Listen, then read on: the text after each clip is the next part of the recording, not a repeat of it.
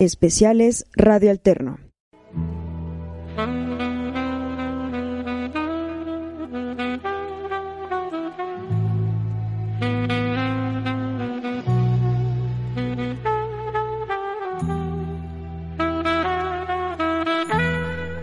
Bienvenidos al nuevo concepto de Radio Alterno, su programa Psicohistoria.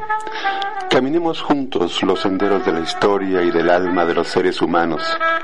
Recorramos los sinuosos caminos de la mente de los seres humanos, de nuestro México y del mundo, desde un punto de vista objetivo de la psicología y de la historia, con la voz de su servidor, Héctor Gerardo Navarrete Colín. Bienvenidos a nuestro programa de hoy.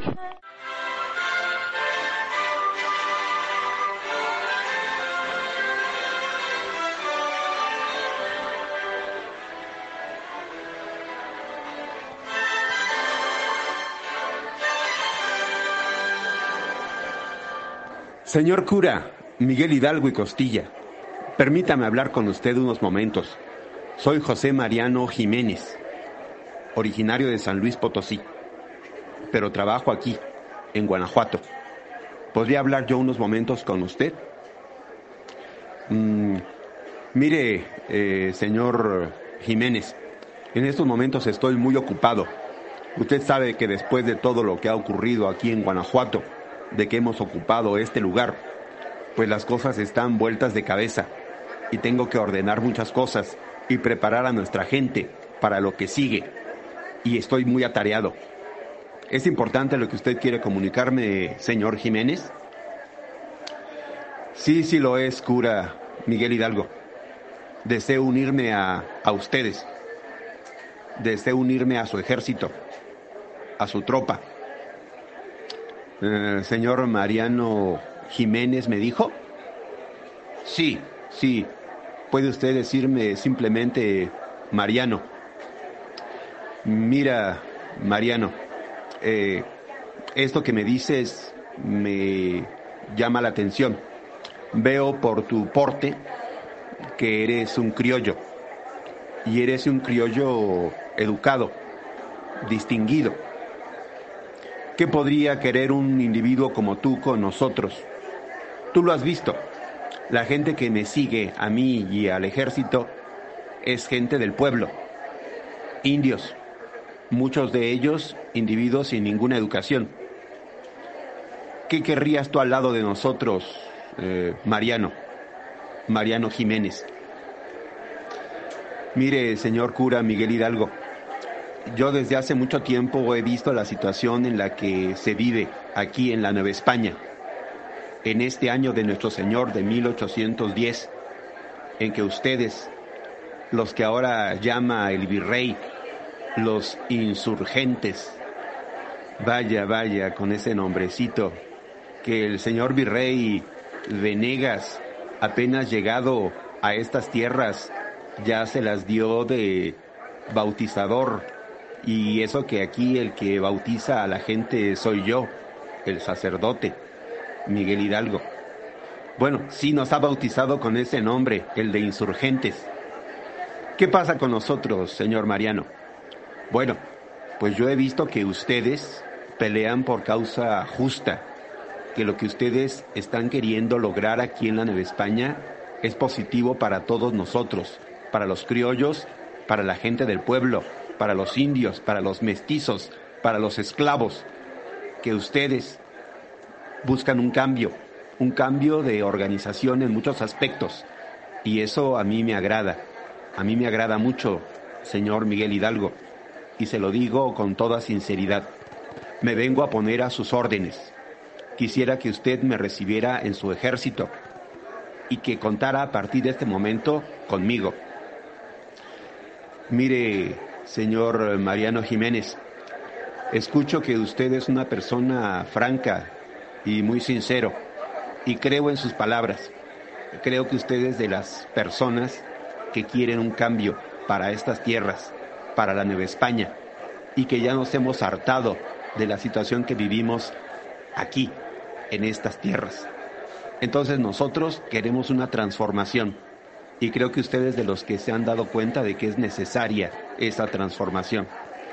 Sea usted bienvenido, señor Mariano Jiménez. Dígame, ¿qué preparación tiene usted, señor Mariano Jiménez? Su servidor estudié la carrera de ingeniero en minas, señor Miguel Hidalgo. Puedo servirle en muchos aspectos. Nosotros hemos eh, estudiado lo que es la topografía y soy experto en ese tipo de asuntos.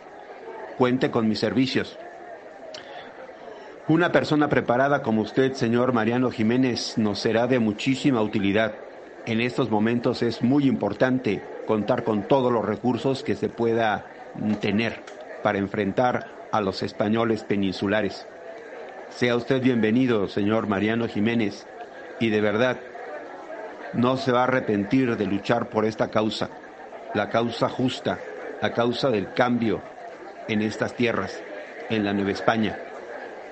Sépase de antemano algunas cosas, señor Mariano Jiménez. Nosotros queremos el reconocimiento de Su Alteza Fernando VII como legítimo rey de España. Y también queremos un cambio de autoridades aquí, en la Nueva España.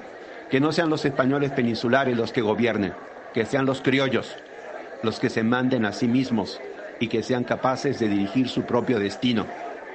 Y para esto pedimos obviamente un cambio. Eso es lo que buscamos, señor Mariano Jiménez.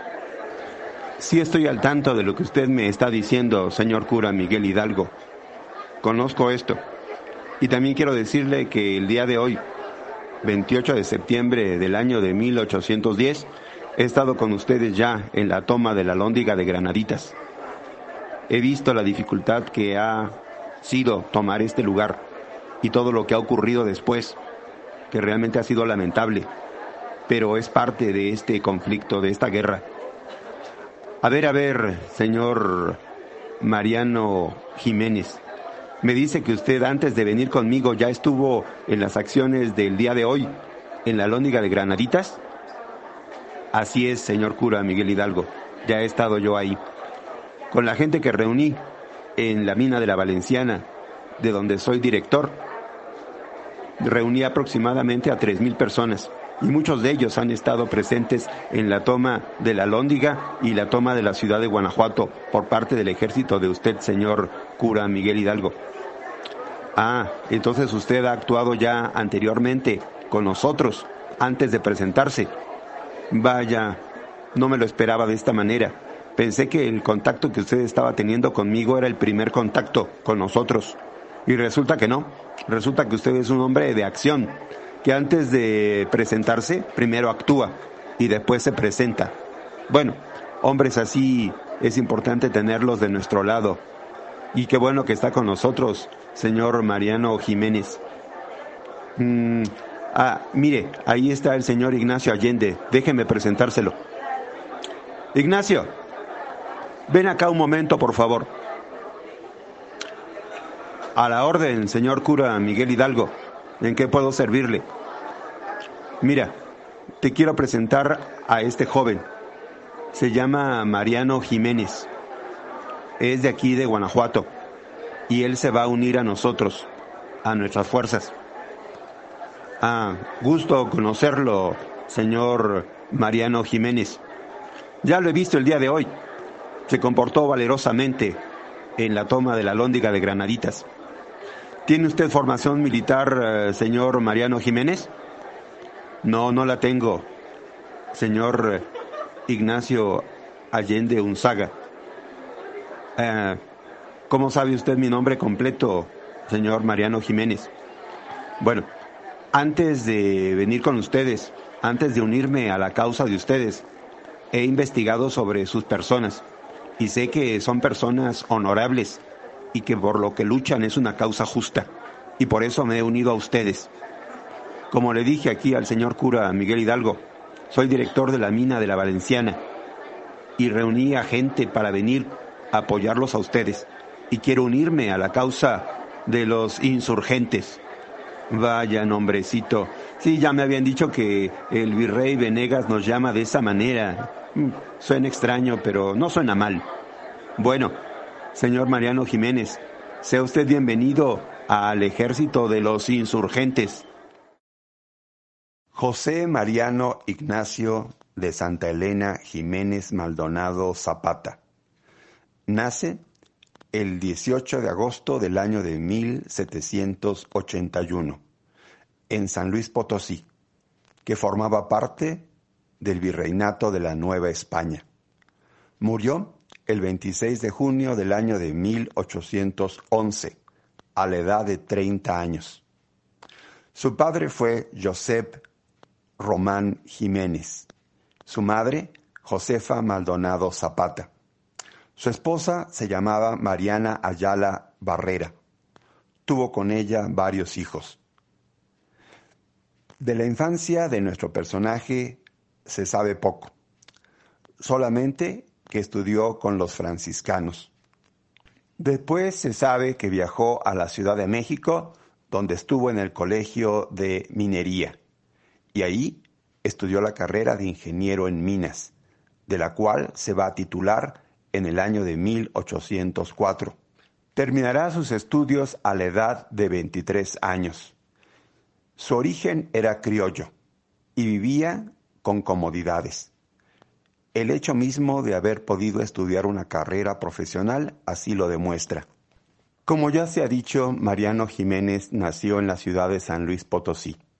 Antes de continuar, escucharemos el himno dedicado a su tierra natal, a su terruño, a San Luis Potosí. Radio Alterno.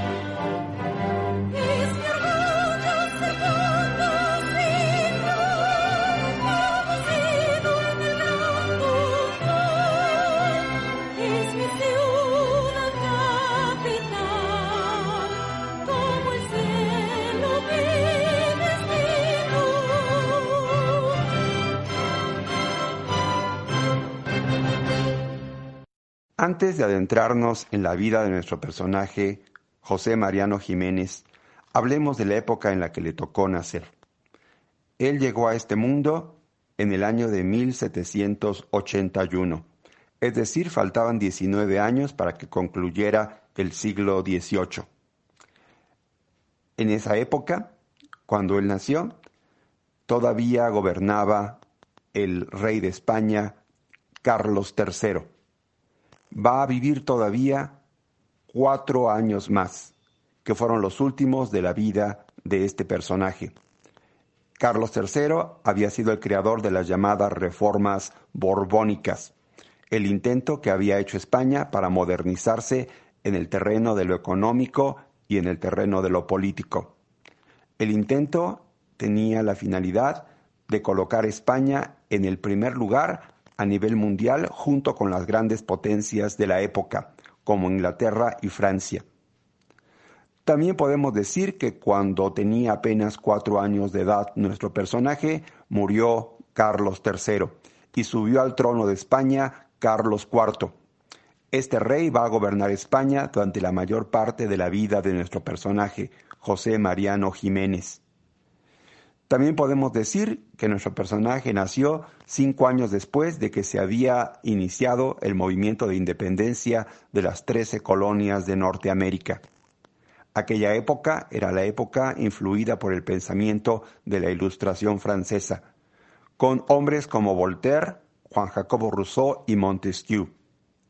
También señalaremos que nuestro personaje nació ocho años antes de que iniciara la Revolución Francesa, el más grande acontecimiento político del siglo XVIII. También en aquella época se daba en Inglaterra la llamada Revolución Industrial. Esta es la época en que le toca nacer a nuestro personaje, José Mariano Jiménez.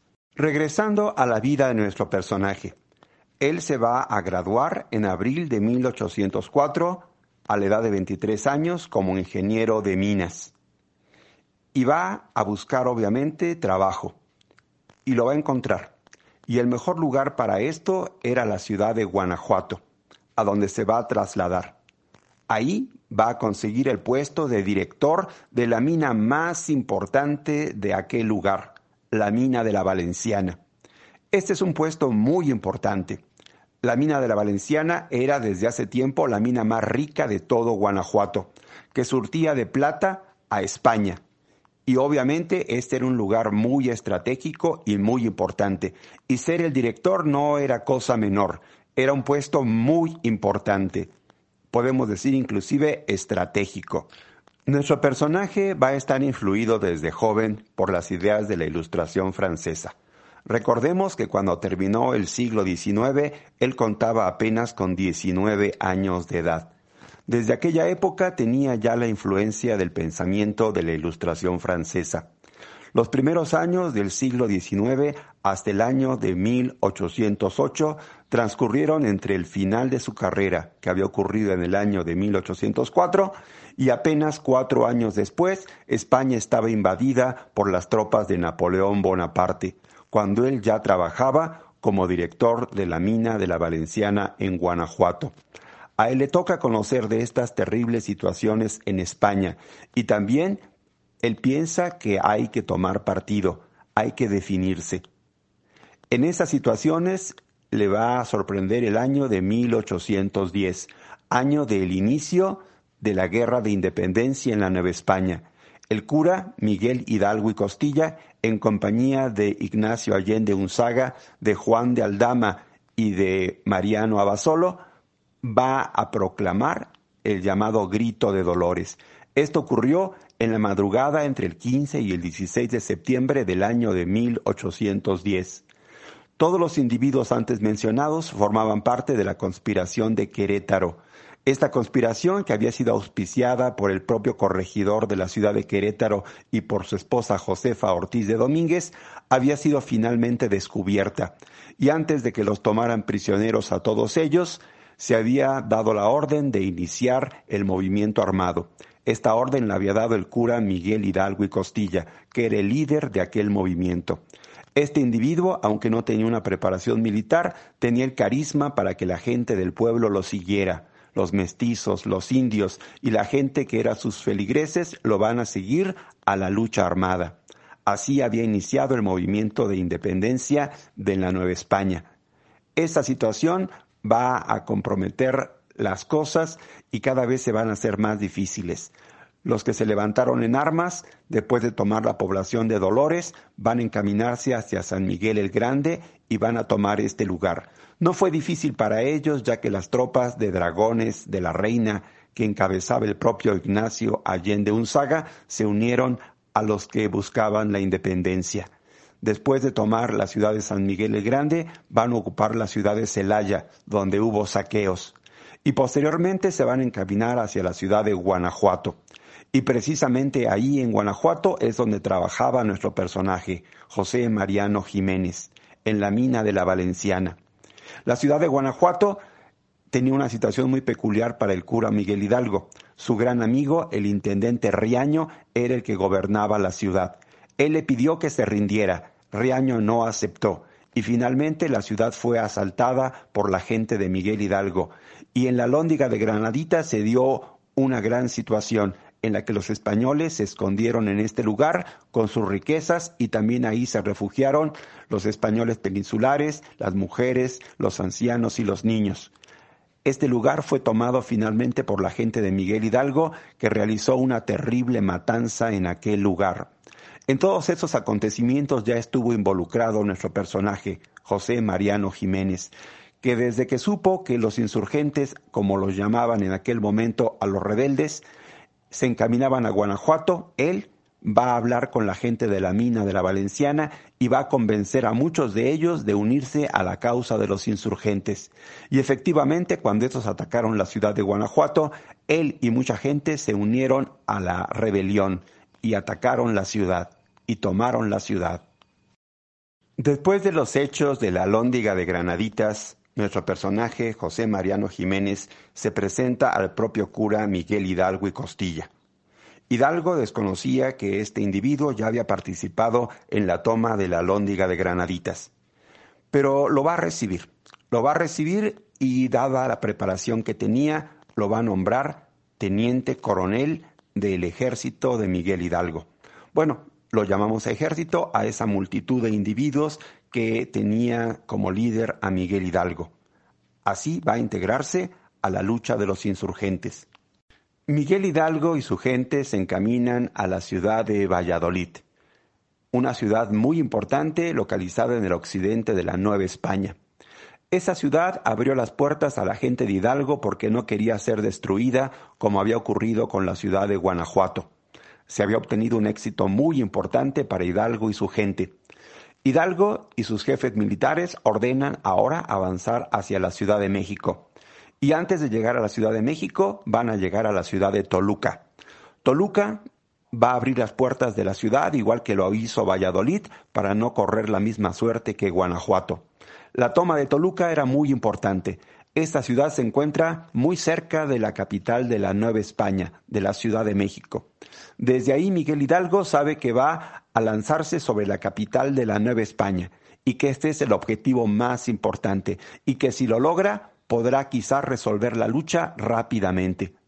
Esto seguramente Hidalgo lo tenía bien claro. Antes de que se emprenda la batalla de la Ciudad de México, el señor Miguel Hidalgo y Costilla ordena al señor Mariano Jiménez y al señor Abasolo que ellos dos se encaminen a la Ciudad de México y se entrevisten con el virrey Francisco Javier Venegas y que le pidan que la ciudad se rinda sin ofrecer resistencia. No quiere que ocurra lo que pasó en Guanajuato y por eso pide su rendición. ¿Por qué le encargó esta difícil misión a Jiménez? Sin lugar a duda porque era uno de los individuos más preparados de todos los que formaban el contingente de los insurgentes va a ir acompañado del señor Abasolo, un hombre también preparado. Ellos dos emprendieron el camino hacia la Ciudad de México. ¿Y qué ocurrió? A continuación lo escucharemos. Vuestra Excelencia, señor Virrey Francisco Javier Venegas, os tengo noticias y quizás os van a incomodar. Diga usted, ¿qué noticias son? La noticia, señor virrey, es que dos individuos, uno llamado José Mariano Jiménez y el otro Mariano de Abasolo, que son parte de los insurgentes de esa gente del señor cura Miguel Hidalgo y Costilla, han llegado a la Ciudad de México y quieren hablar con usted, señor virrey. ¿Qué tengo que hacer en esta situación? ¿Y qué quieren esos individuos? ¿Qué buscan aquí en la Ciudad de México? Parece ser, Vuestra Alteza, que el señor cura Miguel Hidalgo y Costilla quiere dialogar con usted, señor virrey, Vuestra Excelencia. ¿Quiere usted que los haga pasar frente a usted, señor virrey? Um, a ver, hágalos pasar, hágalos pasar de una buena vez Vamos a ver qué quieren estos mequetreces, estos individuos fascinerosos. Los recibiremos y los escucharé y veré qué es lo que están persiguiendo o qué quieren aquí en la Ciudad de México. Antes de que vuestra excelencia lo reciba, señor virrey Francisco Javier Venegas, quisiera ponerlo al tanto de la situación que estamos viviendo. Efectivamente, ese cura Miguel Hidalgo y Costilla ha tomado ya lugares muy importantes de la Nueva España. Usted sabe lo que pasó en la ciudad de Guanajuato, también en la ciudad de Valladolid, que fue ocupada por la gente de Hidalgo, y ahora en la ciudad de Toluca. Valladolid y Toluca le abrieron sus puertas al cura Hidalgo y a su gente para evitar la destrucción que ocurrió en la ciudad de Guanajuato. Ahora tenemos a esos individuos muy cerca de la Ciudad de México. Vuestra Excelencia ha dispuesto que el individuo Torcuato Trujillo comande a las tropas de su Excelencia, el Virrey, para detenerlos. Pero antes de que ocurra esto, señor Virrey, quizás sería interesante conocer qué plantean estos individuos, esta gente que fue enviada por el señor cura Miguel Hidalgo y Costilla. Adelante, pueden pasar, señor Mariano Jiménez y señor Mariano de Abasolo. Buenas tardes, señor virrey Venegas. Venimos de parte del cura Miguel Hidalgo y Costilla. Su servidor, soy Mariano Jiménez y mi compañero Mariano de Abasolo. Venimos a dialogar con usted. Vaya, los he recibido simple y sencillamente porque quiero escuchar de sus propios labios qué es lo que plantea este cura Miguel Hidalgo y Costilla. No crean que es por otra cosa. Quisiera saber qué quiere. Con vuestro permiso, señor virrey, su servidor, Mariano Jiménez, como vocero del señor Miguel Hidalgo, le venimos a pedir simple y sencillamente la rendición de la Ciudad de México, capital de la Nueva España. El señor cura Miguel Hidalgo no quiere derramamiento de sangre como ocurrió en la ciudad de Guanajuato y desea que usted dé la orden de que el ejército encabezado por el señor Torcuato Trujillo, deponga las armas y que toda la Ciudad de México se rinda a la gente de Miguel Hidalgo y Costilla, es decir, a nosotros, a los insurgentes. Yo, el señor Mariano de Abasolo, definitivamente respaldo esto que nuestro jefe, el señor cura Miguel Hidalgo, le está diciendo a usted, señor Venegas y junto con mi compañero Mariano Jiménez lo exhortamos a usted a la rendición. Rinda la plaza para que no haya derramamiento de sangre. Vos estás trastornados, señor Mariano Jiménez y señor Mariano de Abasolo. Ustedes no saben lo que dicen. Están completamente locos, igual que ese cura Miguel Hidalgo y Costilla. Por ningún motivo nos rendiremos aquí en la Ciudad de México, capital de la Nueva España. Y dígale a su jefe, a ese Miguel Hidalgo y Costilla, que si desea tomar la Ciudad de México va a tener que hacer lo mismo que hizo en Guanajuato. Allá el intendente Riaño dio su vida y acá también, en la Ciudad de México, estamos dispuestos a dar la vida por defender la capital de la Nueva España. Su jefe está completamente equivocado y debe de estar trastornado para pensar que nosotros, los españoles, vamos a deponer las armas así como así. Dígale a su jefe que no, que no nos rendimos, que la Ciudad de México no va a rendirse a un grupo de fascinerosos, a unos individuos completamente desbocados y completamente trastornados, como son todos ustedes. Y antes digan ustedes dos, señor Mariano Jiménez y señor Mariano de Abasolo, que como un gesto de humanidad y para que su jefe sepa esta respuesta, los voy a dejar que se marchen. Les voy a dar la vida, porque podría aquí mismo a ustedes dos tomarlos prisioneros y simplemente mandarle al señor Hidalgo la cabeza de cada uno de ustedes, para que vea que nosotros los españoles no estamos dispuestos a rendirnos y que no negociamos con individuos como ustedes, gente de su calaña, señor Mariano Jiménez y señor Mariano de Abasolo. Dígaselo a su jefe, que le quede clarísima esta situación. Mariano Jiménez y Mariano de Abasolo regresaron al campamento del cura Miguel Hidalgo con las manos vacías. No traían la rendición de la Ciudad de México, ya que el virrey Venegas se obstinaba en no rendirse. Sin lugar a duda, habría que tomar la Ciudad de México por la fuerza. Esto preocupaba muchísimo al cura Miguel Hidalgo y Costilla. Y sin embargo, había que prepararse para la batalla definitiva. Los españoles van a tener un encuentro anterior a la batalla definitiva en un lugar llamado Atenco con las tropas insurgentes. En ese momento, Mariano Jiménez dirigía a los insurgentes y logró derrotar en aquel momento a los españoles, dirigidos por Torcuato Trujillo. Ellos, los españoles, se replegaron hacia la Ciudad de México y se preparaban ahora sí para la batalla definitiva. Esta batalla va a venir en un lugar llamado el Monte de las Cruces. Este lugar se encuentra exactamente a la mitad del camino entre Toluca y la Ciudad de México, en una zona boscosa.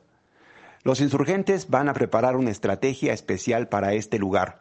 Van a permitir que sus tropas se enfrenten a las tropas españolas en pleno bosque. Esto le restará movilidad a las dos armas principales que tienen los españoles, la caballería y la artillería se encargó al señor Mariano Jiménez que sacara el mayor provecho de esta situación y que colocara a sus cañones, porque él era el encargado de la artillería, en una posición tal que ellos sí pudieran dañar a las tropas españolas. Y así ocurrió. El enfrentamiento ocurrió el día 30 de octubre del año 1810 en el lugar llamado el Monte de las Cruces. Era la batalla definitiva si los insurgentes lograban triunfar, tendrían abiertas las puertas de la Ciudad de México, capital de la Nueva España. En cambio, si eran derrotados, el movimiento seguramente ahí terminaría. Y obviamente sería la derrota definitiva de los insurgentes. El enfrentamiento se dio. Los españoles fueron completamente derrotados. La victoria era de los insurgentes. El comportamiento de Mariano Jiménez en este enfrentamiento en la batalla del Monte de las Cruces fue valiente y tuvo una brillante participación.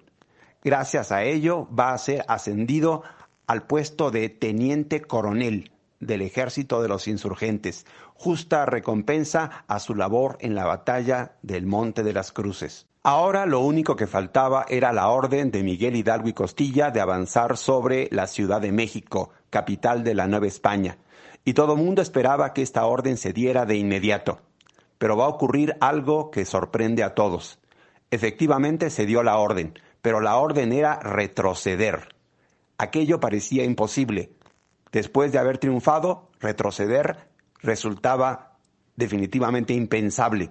Pero Miguel Hidalgo está decidido. No quiere que ocurra en la Ciudad de México lo mismo que ocurrió en la ciudad de Guanajuato y da la orden de retroceder. Esta orden disgustó muchísimo a Mariano Jiménez, a Mariano de Abasolo, a Ignacio Allende Unzaga y a Juan de Aldama. Estaban completamente furiosos por la orden que el cura Miguel Hidalgo acababa de dar, retroceder, y sin embargo en aquellos momentos tuvieron que obedecer. Aquella orden de Miguel Hidalgo, sin lugar a duda, había salvado la vida de muchísima gente en la Ciudad de México, donde muchos criollos y españoles peninsulares hubiesen perdido la vida, sin lugar a duda, en aquella situación. Pero esta orden lo que hacía era comprometer el triunfo de la causa insurgente, y era probablemente el más grave error que se había cometido hasta aquel momento. Aquella decisión va a costarle el triunfo al movimiento insurgente y va a ser la causa de su derrota.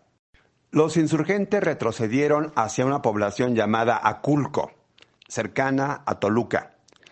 Los españoles primero se sorprendieron completamente de la decisión de Miguel Hidalgo de que sus tropas no tomaran la Ciudad de México.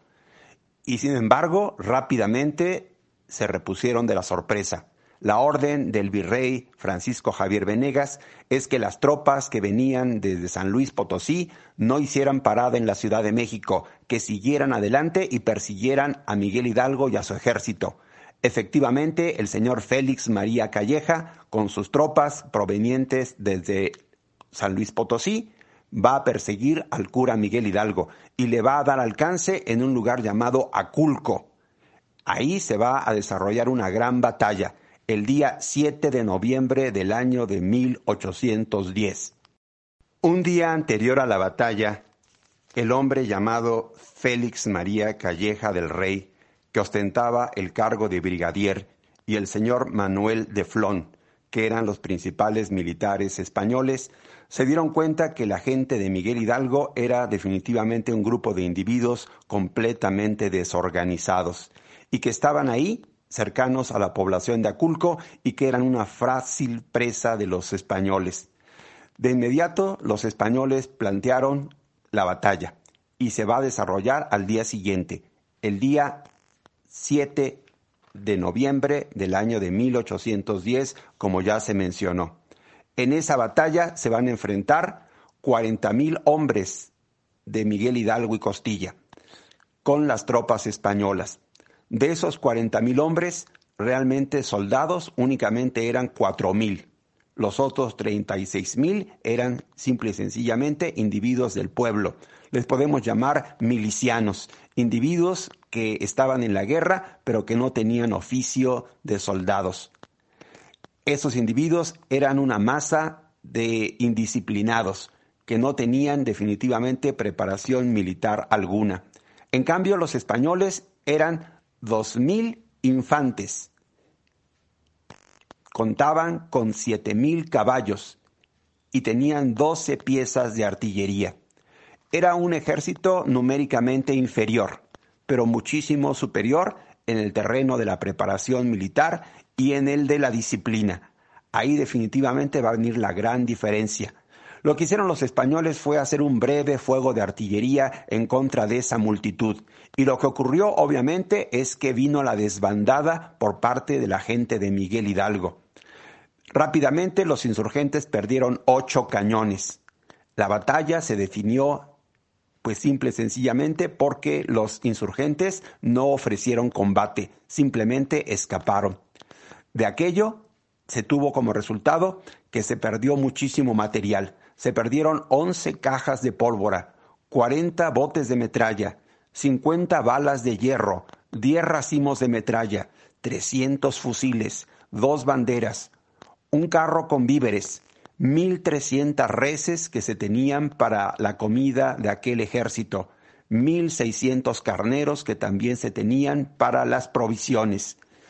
200 caballos también fueron capturados por los españoles. Varios carros con heridos van a ser capturados por los españoles y aquellos heridos fueron ejecutados de inmediato. Dieciséis carruajes que se tenían para la gente importante del ejército de Hidalgo también fueron capturados. Hubo 200 muertos en total y 600 prisioneros. También se tuvo eh, la situación de que dos importantes eh, militares españoles, uno de ellos Raúl Merino y otro García Conde, fueron liberados por los españoles. Eran presos de las tropas de Miguel Hidalgo. Miguel Hidalgo y Costilla, Ignacio Allende Unzaga, Juan del Dama, Mariano de Abasolo y nuestro personaje Mariano Jiménez salvaron la vida de puro milagro. Y cada uno de ellos tuvo que plantear salvar su vida como pudo. Miguel Hidalgo va a escapar rumbo a Guadalajara. Mientras tanto, Ignacio Allende Unzaga, Juan de Aldama, Mariano de Abasolo y Mariano Jiménez plantearon separarse de Miguel Hidalgo y retornar hacia Guanajuato, lugar que había sido ocupado por ellos anteriormente. Y así lo van a hacer. Van a retirarse hacia la región de Guanajuato. Pero realmente, ¿qué significó la derrota de Aculco?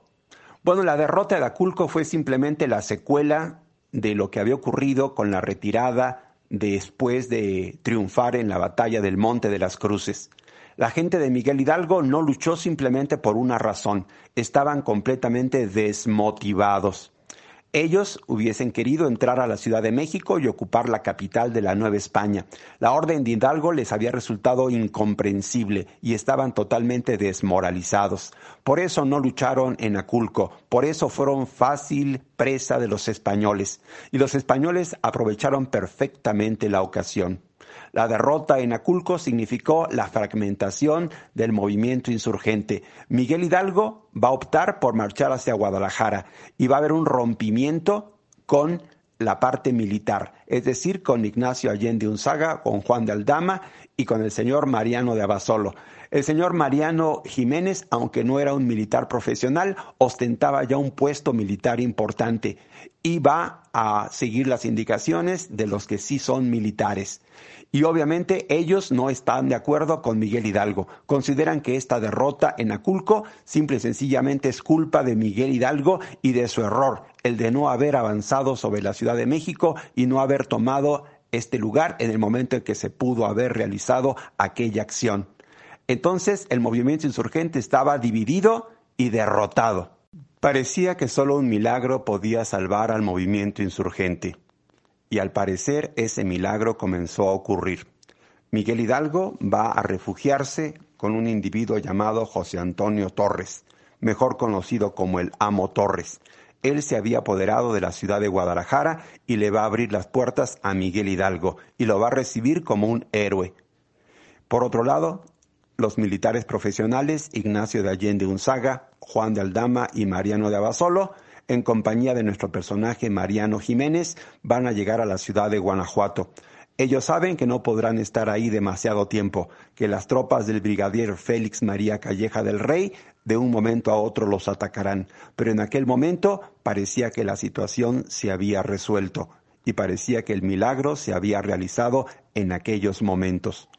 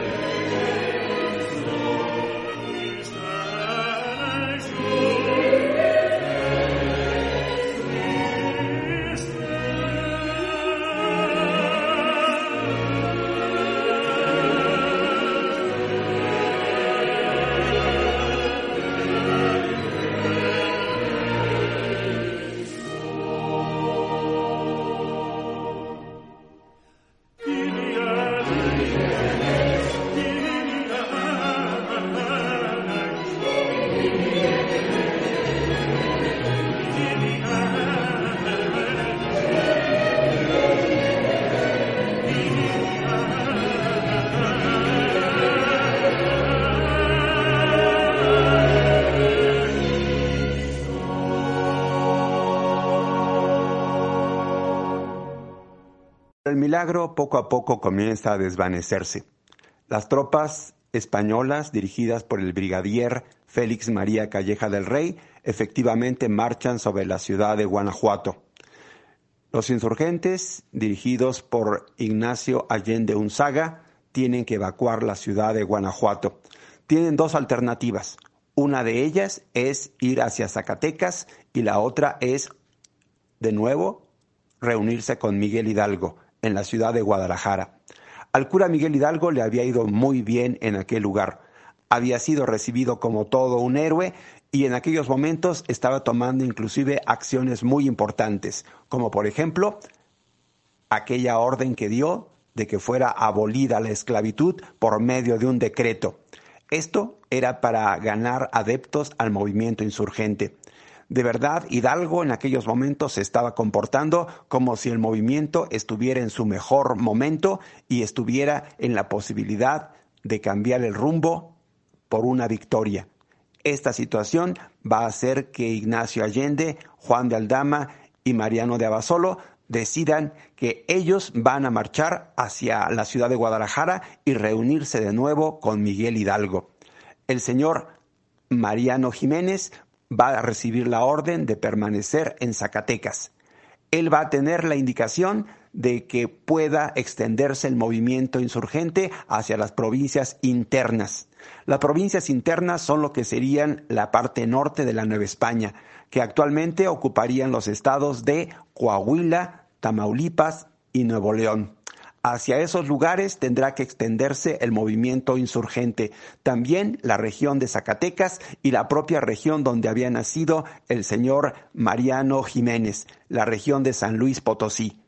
Esto será la misión que tendrá el señor Mariano Jiménez, extender el movimiento en esa región. El movimiento insurgente parecía volver a tener fuerza y de nuevo la unión de Miguel Hidalgo y Costilla con el señor Ignacio de Allende Unzaga, Juan de Aldama y el señor Mariano de Abasolo parecía indicar que efectivamente el movimiento insurgente se consolidaba. Pero los españoles no lo iban a permitir. El virrey, el señor Francisco Javier Venegas, ordena al brigadier Félix María Calleja del Rey que marche de inmediato hacia la ciudad de Guadalajara y acabe con el movimiento insurgente. Las tropas del señor Calleja llegaron a las inmediaciones de la ciudad de Guadalajara, en un lugar llamado Zapotlanejo, a solamente 30 kilómetros al este de la ciudad de Guadalajara, capital de la Nueva Galicia. Ahí los españoles van a guardar a los insurgentes, van a ofrecerles batalla. El lugar se llama Puente de Calderón. Los españoles eran solamente seis mil soldados contaban con 10 cañones. Y en cambio los insurgentes eran muchísimos más. Hidalgo tenía una multitud de aproximadamente 100.000 personas. Contaban con 95 cañones. La superioridad era aplastante. Y sin embargo, aquella gente no eran soldados, era una masa amorfa de individuos que definitivamente lo que menos tenían era disciplina y que nunca habían estado en un campo de batalla la mayoría de ellos. Entonces vino el enfrentamiento. El enfrentamiento en ese lugar, en Puente de Calderón, ocurrió el día 17 de enero del año de 1811 y fue una completa derrota para las tropas insurgentes. Miguel Hidalgo y Costilla y los demás jefes insurgentes escaparon de puro milagro. Solamente así pudieron salvar su vida los insurgentes estaban de nuevo derrotados. Antes de que ocurriera la derrota de Puente de Calderón, nuestro personaje, Mariano Jiménez, había recibido la orden del señor Ignacio Allende Unzaga de extender el movimiento de independencia por las regiones de las provincias internas y había hecho lo propio en su propio lugar de origen, en San Luis Potosí. Ahí el señor Mariano Jiménez había logrado reunir a siete mil hombres y 28 piezas de artillería y había comenzado una labor de extensión del movimiento de independencia.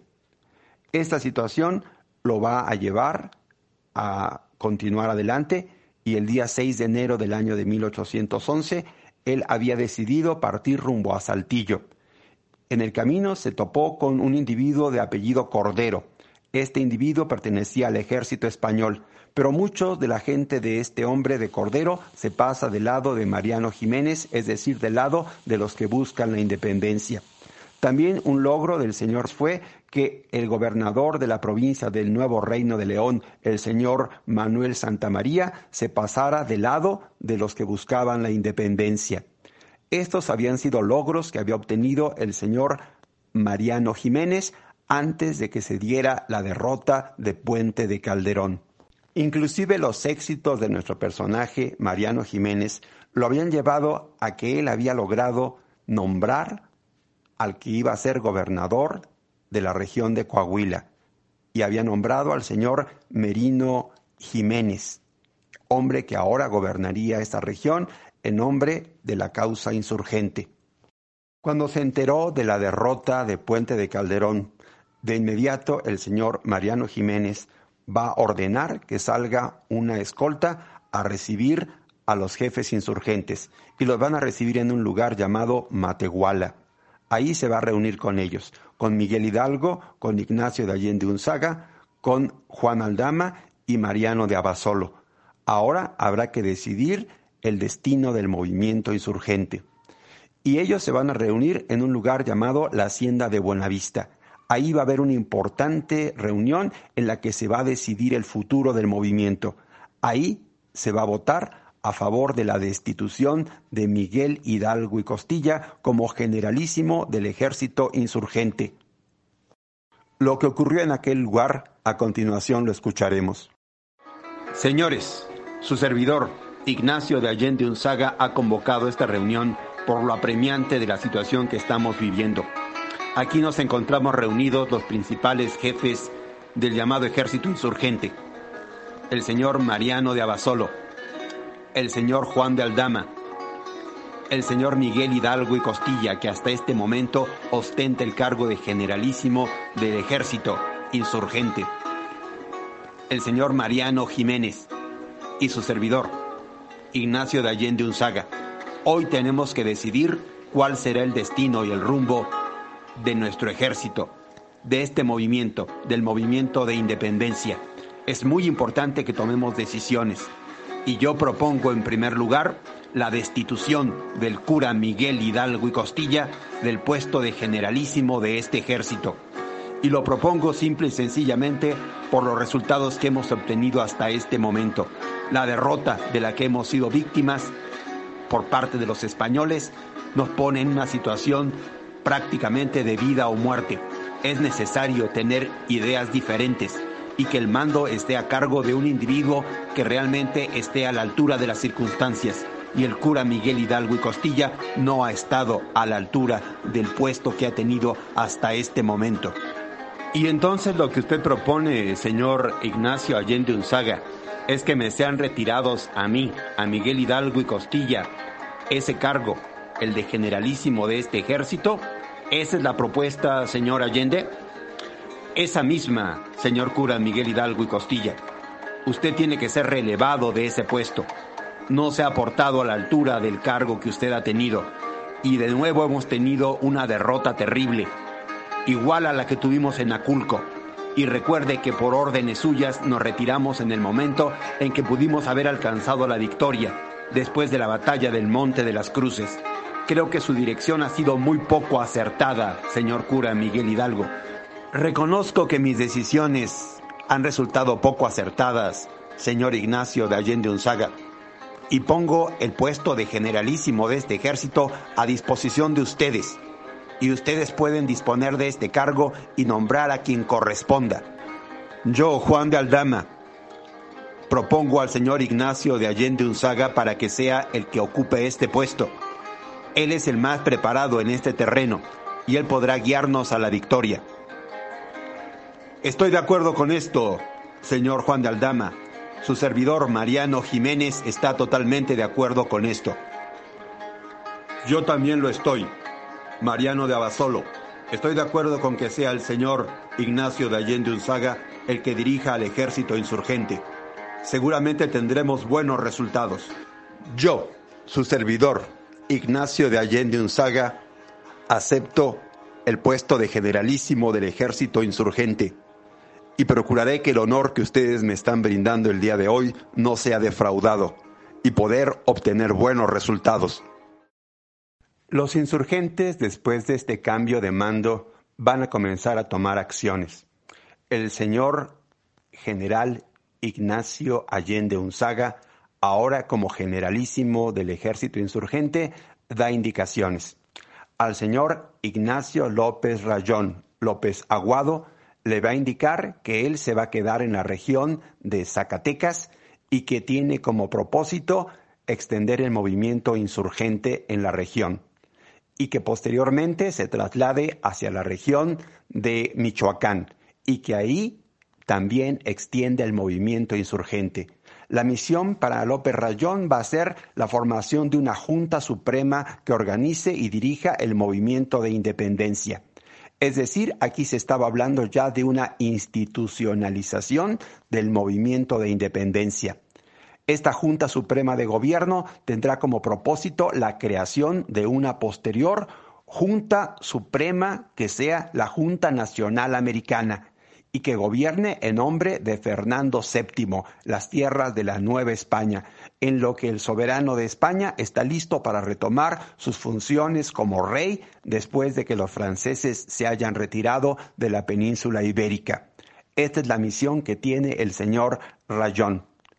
Pero mientras Rayón va a cumplir con su misión, los demás jefes insurgentes deciden viajar hacia el norte de la Nueva España en busca del apoyo del gobierno de la joven nación de los Estados Unidos de Norteamérica. Se va a buscar apoyo sobre todo de carácter económico y reconocimiento diplomático y político. Este es el propósito y para eso se van a movilizar hacia el norte de la Nueva España. Todas estas indicaciones las dio el señor Ignacio de Allende Unzaga cuando estaban en la ciudad de Saltillo, en lo que ahora es el estado de Coahuila, en México, antes territorio de la Nueva España.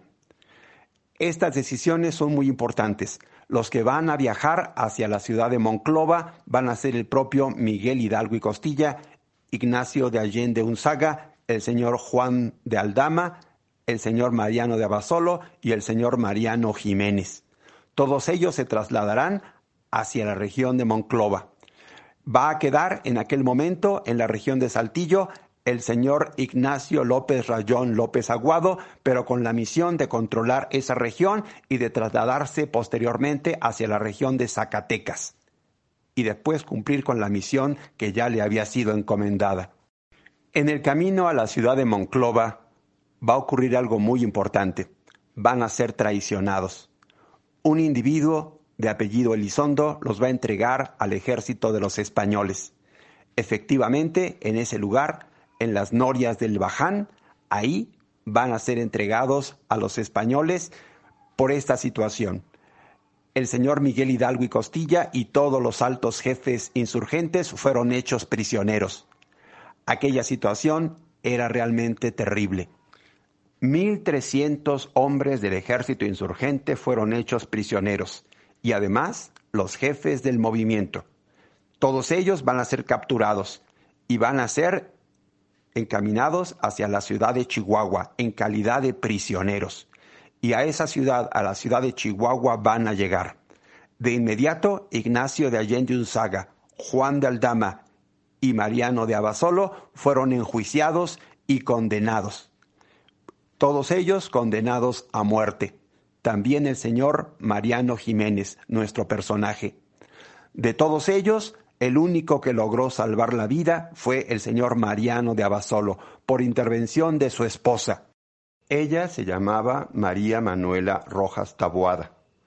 Va a conseguir que a su esposo le conmuten la pena de muerte y que en cambio sea condenado a prisión. Va a ser trasladado a la cárcel de Santa Catalina, en Cádiz, España, donde va a morir en el año de 1816. Al cura Miguel Hidalgo y Costilla lo van a condenar a muerte y va a ser fusilado el día 30 de julio del año de 1811, después de haber sido juzgado por las leyes de la Iglesia y por las leyes civiles. En ambos casos fue condenado a Ignacio Allende Unzaga, a Juan de Aldama, a Mariano Jiménez los van a condenar a muerte y los van a fusilar el día 26 de junio del año de 1811.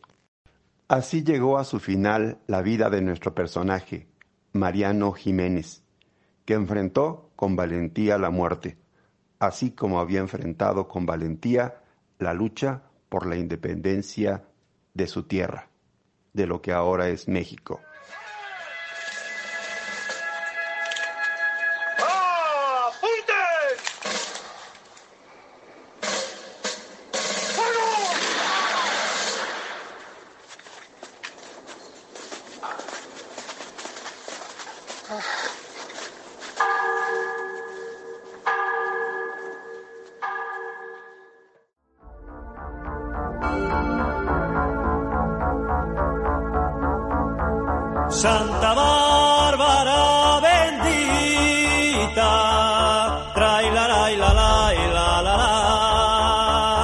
Santa Bárbara bendita, trae la la la la la la la.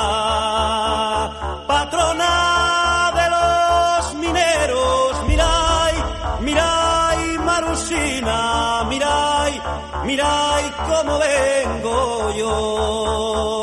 Patrona de los mineros, mirai, mirai Marusina, mirai, mirai cómo vengo yo. Nel pozo María Luisa,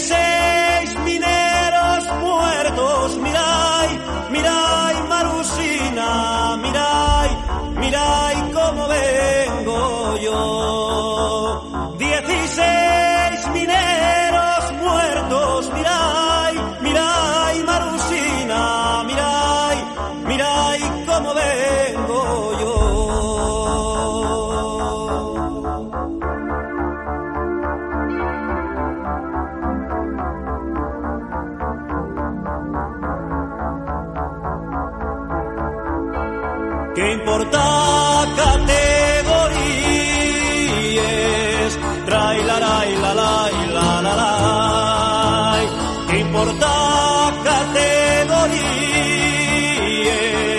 Trae la la la la la la la.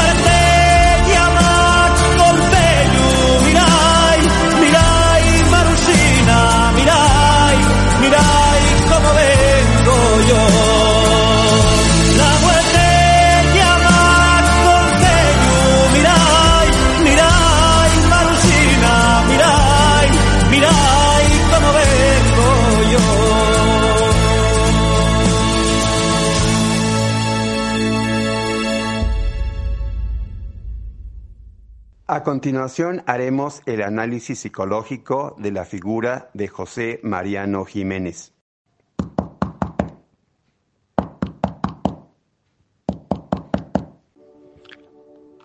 Adelante, pase usted. Buenas tardes, señor psicólogo. Soy José Mariano Ignacio de Santa Elena Jiménez Maldonado Zapata. ¿Puedo pasar con usted? Claro. Adelante. Sea usted bienvenido, señor José Mariano Jiménez. Dígame, ¿en qué le puedo yo servir a usted? Señor psicólogo, he acudido hasta este lugar porque hay algo que me ha inquietado. Lo que me ha inquietado es si su servidor, Mariano Jiménez, he sido un ingrato e inclusive un traidor a la persona de Miguel Hidalgo y Costilla. Esto me ha parecido algo inquietante durante mucho tiempo y quisiera usted despejara esta duda que yo tengo. ¿Podría usted ayudarme? Con gusto lo haré, señor Mariano Jiménez. A partir de esos momentos, su servidor, Héctor Gerardo Navarrete Colín, es ya su terapeuta. ¿Puede usted platicarme cómo es que usted llegó a estas conclusiones? Adelante. Yo me he sentido así, señor psicólogo, y llegué a estas conclusiones porque el señor cura Miguel Hidalgo y Costilla fue la persona que me abrió los brazos y me recibió dentro del movimiento insurgente. Y él fue precisamente el que logró que yo cumpliese mi propósito, el de luchar por mis ideales, el de ponerme en una circunstancia diferente a la que yo tenía. Y fue gracias a él que yo pude hacer esto. Y posteriormente, cuando hubo que decidir cosas, yo estuve en contra de Miguel Hidalgo. Yo estuve a favor de su destitución como generalísimo de los ejércitos insurgentes. Y esto me llena de inquietud. La personalidad de José Mariano Jiménez está señalada por la época en que le tocó nacer y por el grupo social al que pertenecía. Este hombre es un hombre de finales del siglo XVIII. Cuando él tenía 19 años de edad, el siglo XVIII llegó a su final y comenzaba el siglo XIX. Era la época marcada por grandes acontecimientos como la Revolución Francesa, inspirada en el pensamiento de la Ilustración francesa. Este tipo de pensamiento es el que recibió en su juventud nuestro personaje, José Mariano Jiménez. Es un hombre también que manifiesta las inquietudes de los criollos de su época. Los criollos en la Nueva España y en todas las colonias de España en América y en Filipinas eran discriminados. Esta discriminación estaba principalmente ejercida por los propios españoles peninsulares, que los consideraban españoles de segunda categoría por el solo hecho de no haber nacido en España y de haber nacido en estas tierras. Ellos, los criollos, no podían ascender a los puestos más altos de la administración pública y sin embargo gozaban de privilegios. Este fue el caso de José Mariano Jiménez. Él pudo estudiar la carrera de ingeniero en minas y el solo hecho de haberlo conseguido muestra a un individuo de un grupo privilegiado, es decir, el grupo criollo.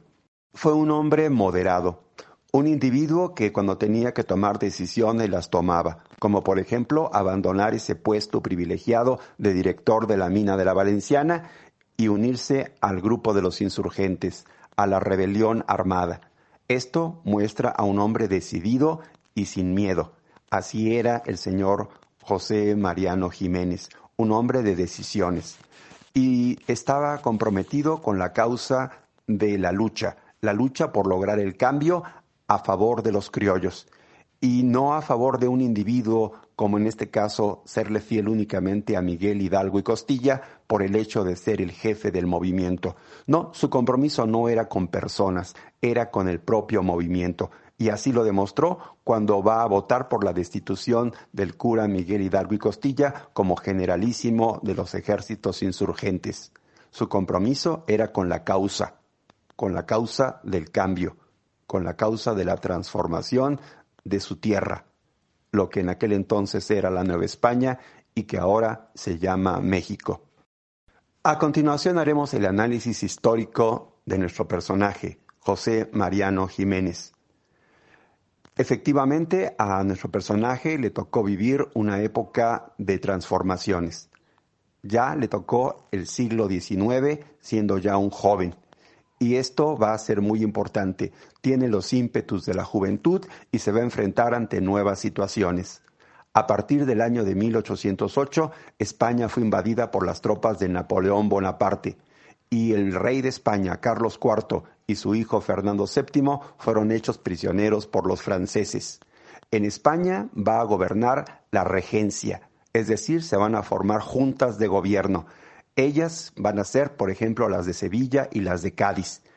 Estas juntas van a enviar representantes a las colonias del continente americano para pedir ayuda para luchar contra los franceses. La ayuda que piden es principalmente económica y sobre todo quieren que la situación en estas colonias de América sea tranquila, que no existan problemas. Pero precisamente los problemas van a existir las colonias van a levantarse en contra de las autoridades peninsulares que gobiernan las propias colonias por la situación tan injusta que se vivía en estas tierras. Y precisamente las llamadas luchas de independencia se van a dar de esta manera. Y esto ocurrió en la Nueva España. Y en la Nueva España van a enfrentarse contra el virrey Francisco Javier Venegas, recién llegado a estas tierras en el mes de septiembre del año de 1810. Apenas había llegado, había comenzado la lucha por la independencia encabezada por el cura Miguel Hidalgo y Costilla. Este movimiento finalmente fue ahogado, fue reprimido. Los principales jefes insurgentes, incluyendo a nuestro personaje José Mariano Jiménez, van a ser fusilados. Y así se daba por terminada la primera etapa de la lucha por la independencia.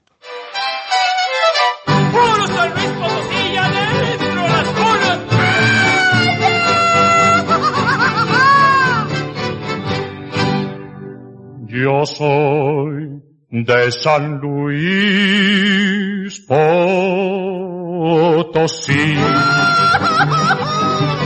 Es mi barrio San Miguelito. Del centro de México soy, soy por Dios corazón solito. Yo soy de San Luis Potosí, el nopal dibujo enterito. Donde la águila paró y su estampa dibujó en el lienzo tricolor. Yo soy de San Luis Potosí. De San Luis Potosí.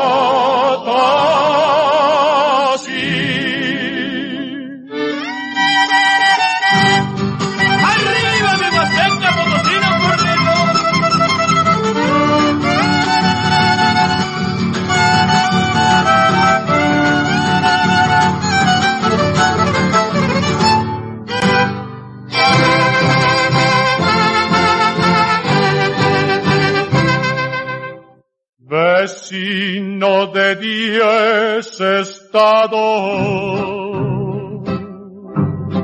De Nuevo León y Querétaro y Jalisco soberano. del alegre aguas calientes. Del alegre aguas calientes que es famoso A su feria de San Marcos. A su feria de San Marcos voy contento año tras año. Buen amigo es Guanajuato. Buen amigo es Guanajuato, colonial y gran soldado. Ay, la, la, la. Ay, la, la, la.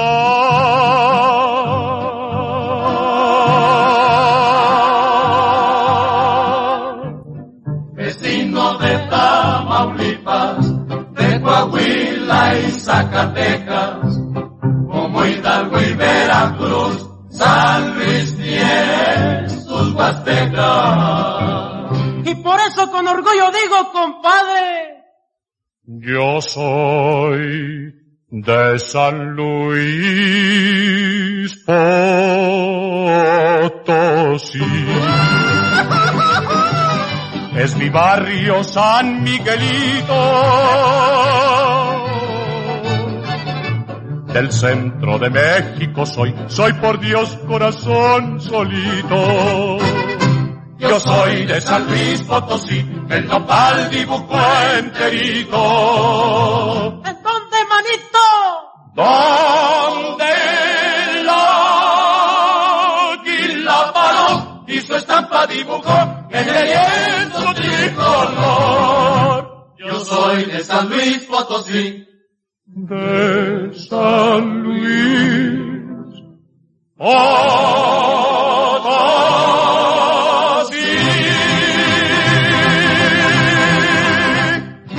Especiales Radio Alterno.